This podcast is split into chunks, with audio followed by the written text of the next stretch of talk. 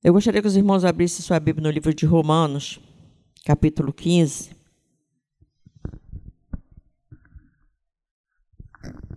Romanos, capítulo 15. Apenas o versículo de número 4.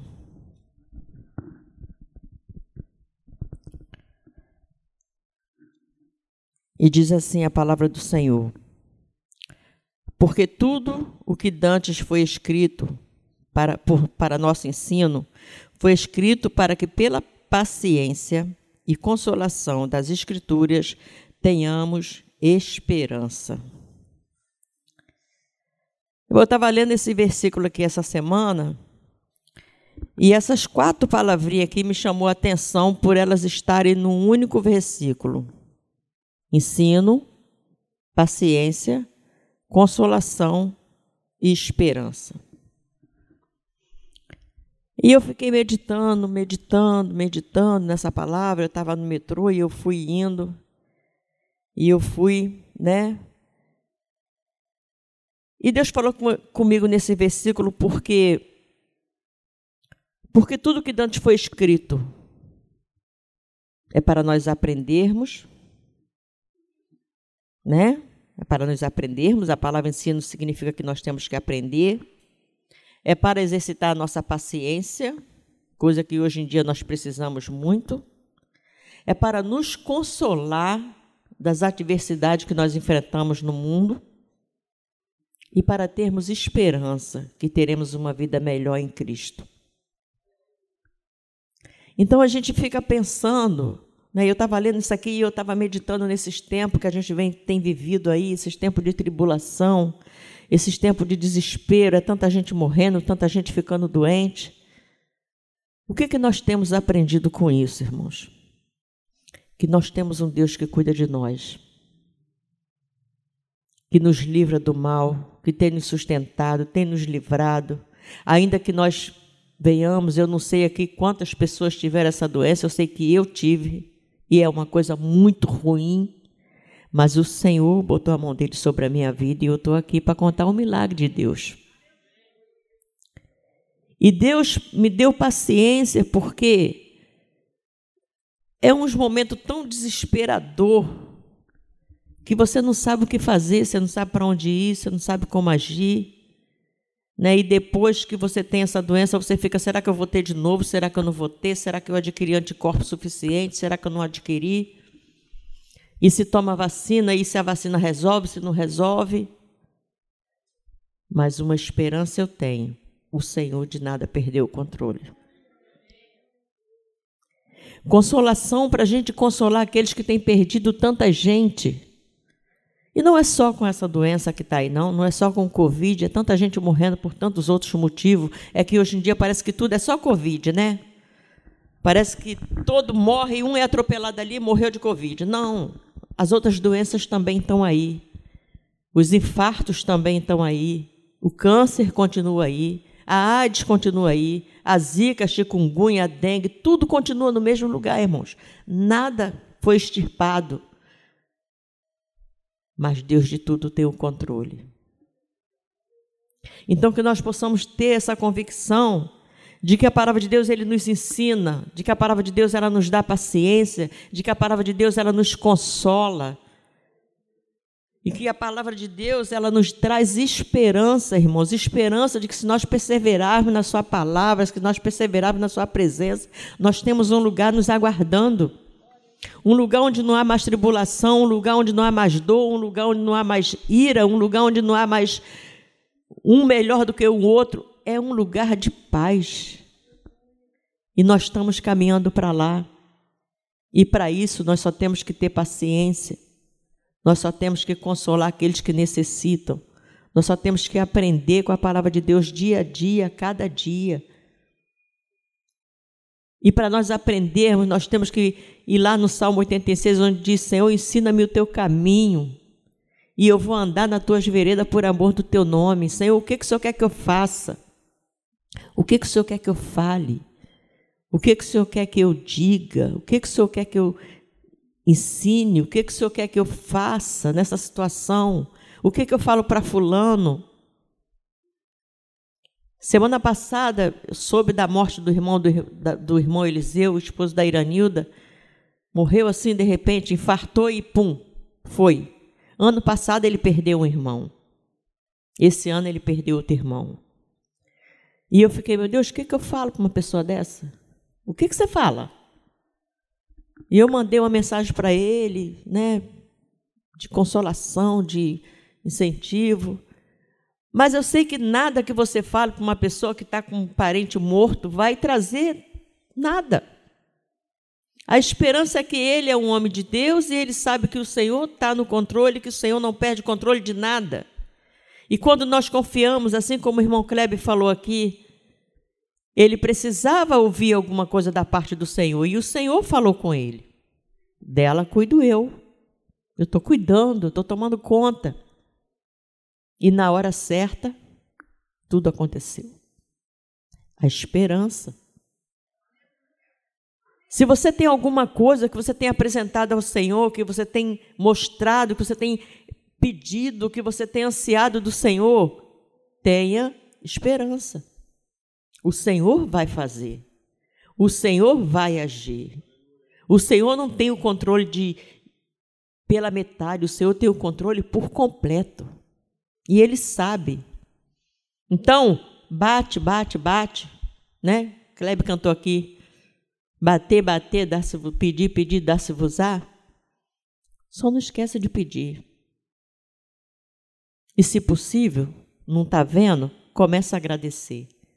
Senhor, eu te agradeço porque eu já vejo lá na frente o meu milagre acontecendo. Eu sei que o anjo já saiu de lá com ele na mão, só está vencendo a luta para chegar aqui. E às vezes é um milagre que para a gente é tão pequeno, mas mesmo assim a batalha para ele não chegar na sua mão. Mesmo assim, quando a sua bênção é liberada, o anjo tem que vencer a batalha para chegar até você. E aí demora um pouquinho. E às vezes eu começo a agradecer, Senhor, muito obrigado, porque eu já vejo lá no fim do túnel aquela nuvenzinha do tamanho da mão do homem chegando com o meu milagre. E às vezes eu oro, Senhor, não esquece de mim não. Às vezes eu falo assim, Senhor, não esquece de mim não. Eu sei que o Senhor não esquece, mas se possível, apressa um pouquinho. Porque a gente não tem paciência, irmãos. A gente quer tudo para ontem. Né? A gente quer tudo para ontem. Edilene estava aqui falando do grupo de visita, que o grupo de visita vai levar amor. E eu sei que o grupo de visita leva muito mais que amor, porque eu já fui visitada pelo grupo de visita. Eles levam muito mais do que um carinho, eles levam muito mais do que amor, eles levam muito mais do que a palavra de Deus. Às vezes eles chegam com socorro que você precisa naquele momento. Mas se eles não forem ensinados, se eles não tiverem perseverança, se eles não tiverem fé, se eles não tiverem paciência, como é que eles vão visitar alguém? Mas às vezes a gente vai quebrado, moído, né? Quebrado, moído, mas a gente percebe que tem alguém que precisa daquela, daquele carinho. Então a gente vai assim mesmo. Quantas vezes o pastor chama aqui, vem os diáconos orar aqui na frente. Tem dia que eu falo assim, ah, eu queria só receber oração. Eu não queria nem orar por ninguém, eu queria ficar lá e receber. E quantas vezes eu venho, oro, imponho as minhas mãos e depois eu vou para um diácono, agora você ora por mim? Porque às vezes nós estamos assim, nós estamos precisando receber. Mas a nossa esperança é que nós temos um Deus que de tudo Ele cuida e até daquilo que a gente não apresentou a Ele ainda, Ele já está cuidando. É a conversão de um filho, de um marido, de um vizinho, de uma mãe, de um pai. Eu tenho umas lutas dessa também que eu vi falando assim: ó, não esquece não. Ainda falta um, ainda falta dois, ainda falta três. Ainda falta mãe, irmãs, filho, do enteado, falta um montão ainda, Senhor. Mas a tua palavra diz que eles serão alcançados. Então eu creio em ti. Eu mantenho minha paciência ali. Eu creio em ti. Eu mantenho a minha esperança viva. Está tudo se revoltando. Eu creio em ti. Eu sei que vai acontecer. Eu creio em ti. Eu sei que vai acontecer. Porque nós temos que manter a nossa esperança. A nossa esperança, irmãos, não está nos políticos que estão por aí se matando. O povo aqui fora, eu tenho visto uma briga. É um é fulano, o outro é ciclano, e nego se matando, perdendo amizade. Por causa de política, a nossa esperança não está na política, a nossa esperança está em Jesus. A nossa esperança está em Deus, porque se Deus não der um jeito nesse país, não tem homem que dê. É Deus, a nossa esperança está no Senhor. Senhor, eu preciso viver nesse mundo, então o Senhor me ajuda a viver nesse mundo. Eu preciso viver nesse mundo maldito, do mal. O Senhor me ajuda a ser o bem no meio do mal. O Senhor me ajuda a entender que eu preciso ser luz no meio das trevas, que eu preciso ser sal onde não tem sal. Isso não é fácil, irmãos. Não pense que é fácil e vocês sabem que não é fácil. Tem hora que você olha à sua volta e você vê tudo se revirando, parece que tudo está contra você. Mas a esperança está no Senhor. A nossa fé está no Senhor. Nós não estamos abandonados, nós temos um Pai. Nós temos um juiz. Nós temos um advogado. Nós temos um intercessor que intercede, que julga nossas causas, que nos defende. E a nossa esperança tem que estar nele. O nosso ensino a gente tira da palavra de Deus. A nossa consolação a gente tira da palavra de Deus. A nossa perseverança a gente tira da palavra de Deus. E a gente sabe que um dia a gente vai ver. Ainda que eu morra, irmãos, amanhã, daqui a pouco, eu morro crendo que os meus serão salvos porque Deus me prometeu. Ainda que eu não veja, mas eu sei que vai acontecer. Então, as, as características do cristão hoje em dia é porque eles não querem esperar, eles querem mágica. Né? Eles querem mágica. Eu falo, mágica não existe, existe milagre, mas o milagre só vem na hora certa também. Porque Deus faz, Deus fez no passado, Deus faz no presente, Deus vai fazer no futuro e vai continuar fazendo até a volta dele. Até ele vir arrebatar a igreja ou até a gente morrer, porque quando a gente morrer ele voltou só para nós. Mas ele faz milagre, ele continua fazendo e a nossa esperança tem que estar ativa todos os dias. Nós não podemos perder a esperança, nós não podemos desistir, nós temos que insistir, bater, bater, bater até a porta abrir. Pedir, pedir, pedir até chegar. Porque tem coisas, irmãos, que a gente pede a Deus, mas no fundo, no fundo, a gente já sabe que Ele não vai dar, né? Eu não sei vocês, mas eu tenho coisa que eu peço a Deus, eu falo, eu acho que Deus não vai me dar isso aí não, que isso não vai ser bom para mim não. Eu me conheço. Então assim, eu falo, Senhor, se não é para mim, então tira a vontade do meu coração. Se não é para mim, então me ensina a não, não querer mais, a deixar de lado. Porque o mais importante é a gente pedir as bênçãos que o Senhor tem para nós. É nós pedirmos as coisas certas. Eu nunca esqueço o livro que eu li que eu ganhei do evangelista André de presente quando eu fazia parte de visita do grupo de sexta-feira. E chegou no final do ano, teve a confraternização do grupo e ele me deu um livro. E esse livro fala de um, uma pessoa que morreu e foi para o céu. Tem uma parte do livro que fala isso. E chega lá, começam a mostrar o céu para ele, né, vários lugares, várias salas, e tem uma sala fechada. E ele insiste em entrar naquela sala. E o anjo fala para ele: Não, essa sala aí você não vai entrar, não. Não, mas eu quero entrar nessa sala. Tu não está me mostrando tudo? Eu quero ver essa sala. E ele insiste tanto que o anjo entra. E era uma sala imensa, com muitos presentes embrulhados. E alguns presentes tinham o nome dele escrito. E ele falou assim: ah, Mas aquela caixa ali está com o meu nome, aquele presente ali também está com o meu nome. Por que, que eu não recebi nada disso? E o anjo fala para ele: Porque você não pediu. Se você tivesse pedido o que Deus tinha para você, você tinha ganhado tudo isso aí. Mas você não pediu, você pediu o que você queria. E Deus tinha mais para dar. Então é importante que a gente peça ao Senhor, Senhor, o que, que o Senhor tem para mim? Eu quero as bênçãos que o Senhor tem para mim. Isso a gente aprende no ensino da palavra.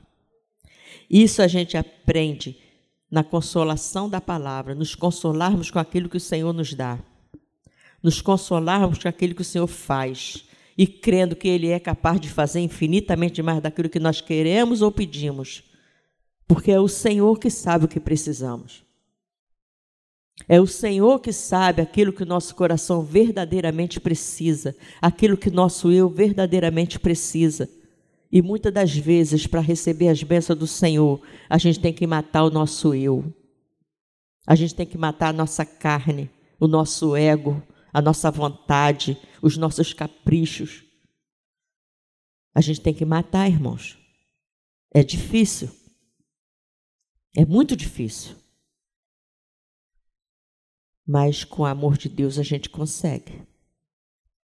Se você fizer uma uma trajetória aí, um flashback da sua trajetória de vida, desde quando você aceitou Jesus, quantas coisas ele já fez na tua vida? Quantas mudanças ele já gerou no meio dos seus?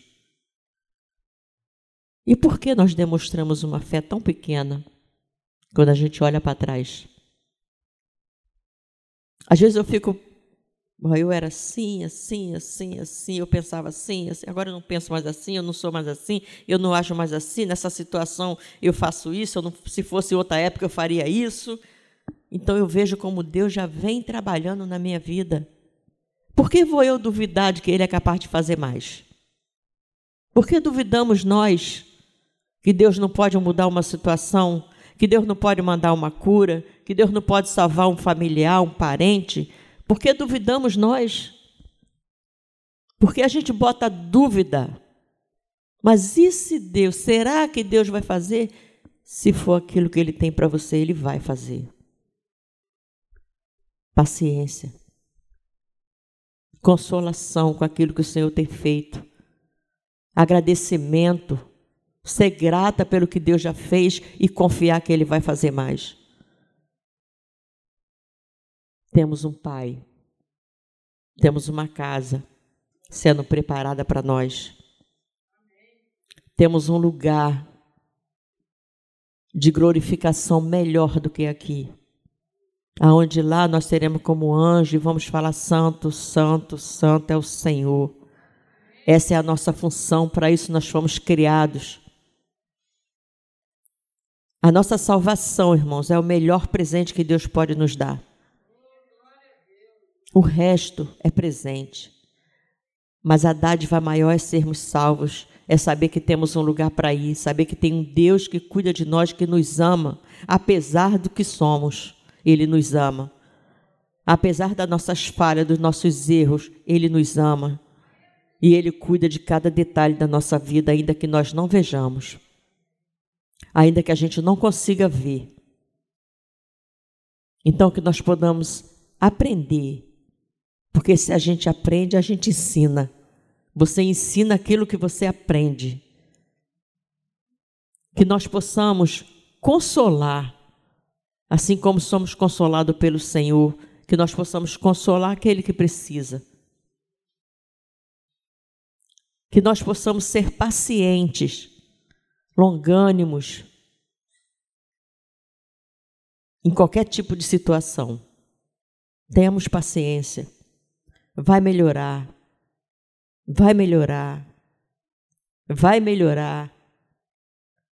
Não importa o tempo que leve, não importa o tempo que demore, eu creio que a minha bênção vai chegar. Eu creio que Deus está lutando a meu favor. Mas para isso, preciso eu estar na posição dele. Para isso, preciso eu estar fazendo a vontade dele. Para isso, preciso eu estar adorando, preciso eu estar louvando. A minha cunhada Lucimar falou que às vezes a gente não consegue nem orar, mas canta um louvor. Ah, mas a voz não sai, pensa. Eu não consigo nem louvar porque a voz não sai, a voz está embargada. Pensa, medita num louvor que adora ao Senhor, um louvor de adoração. Senhor, tu és lindo, tu és maravilhoso. Eu quero subir ao monte de Sião e entoar um canto ao meu Deus Pensa, não consegue falar, pensa. Não consegue dobrar o joelho no chão e orar? Pensa. Fala deitado, fala sentado, mas fala com o Senhor. Não fica muda. Não fica mudo, meu irmão. Fala. Fala em pensamento. Fala onde você estiver, Senhor, olha, eu estou aqui, eu estou carente de Ti, eu estou carente do Teu toque, eu preciso ser tocado. Eu preciso ouvir a Tua voz, eu preciso ouvir, eu preciso sentir a Tua presença de alguma maneira. E nem que seja num vento, num louvor, você vai sentir a presença de Deus.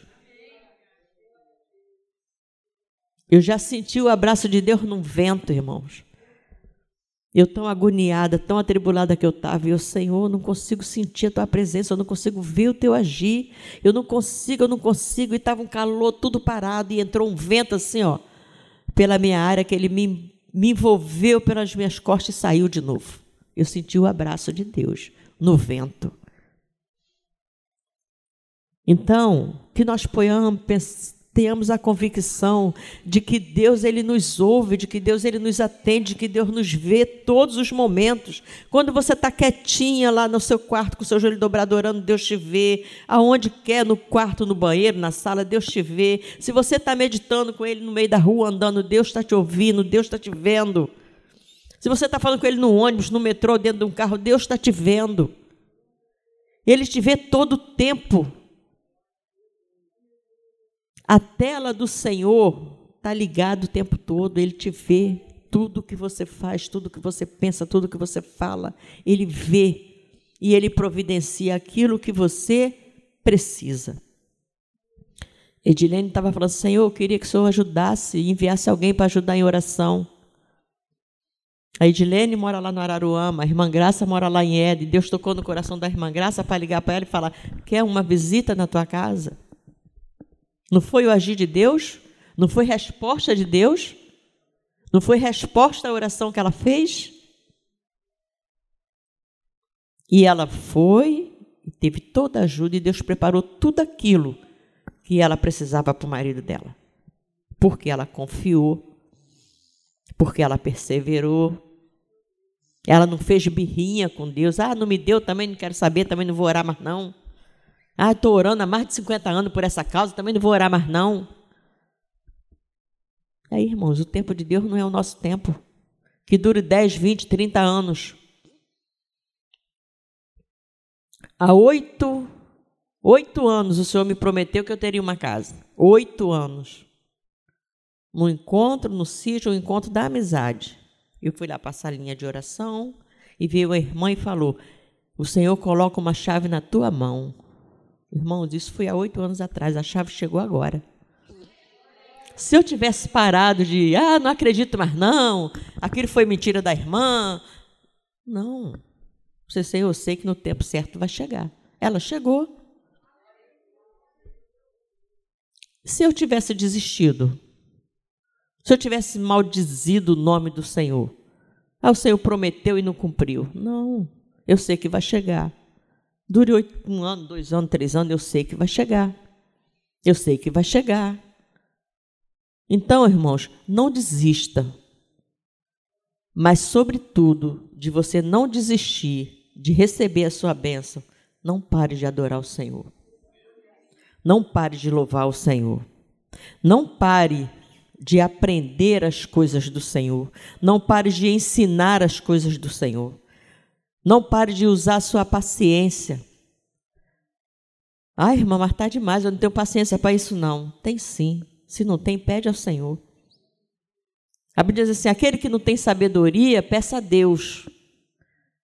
Como Deus dá sabedoria, Deus dá paciência, longanimidade, bondade, mansidão, temperência, domínio próprio, paz, amor, tudo isso vem com o fruto do Espírito Santo.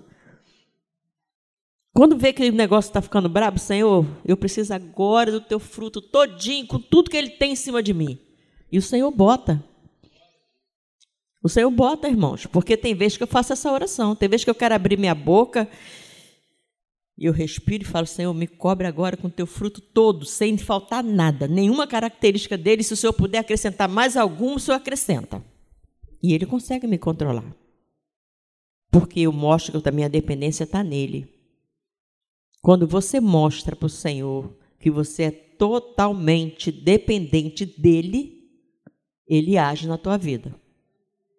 Agora, quando a gente acha que a gente pode dar um jeitinho aqui, outro ali, fazer com as nossas mãozinhas, não dá certo. Só o Senhor. Então, que os irmãos possam ficar com essa palavra no seu coração. Ensino, paciência, consolação e esperança. São umas palavrinhas, né? Tá só no versículozinho aqui. Eu achei interessante isso. Falei, gente, quantas lições aqui, numa coisinha só, num versículozinho só. E isso me chamou a atenção. Que nós possamos fazer uso dessas quatro palavras na nossa vida. Amém? Que Deus abençoe a igreja. Em nome de Jesus.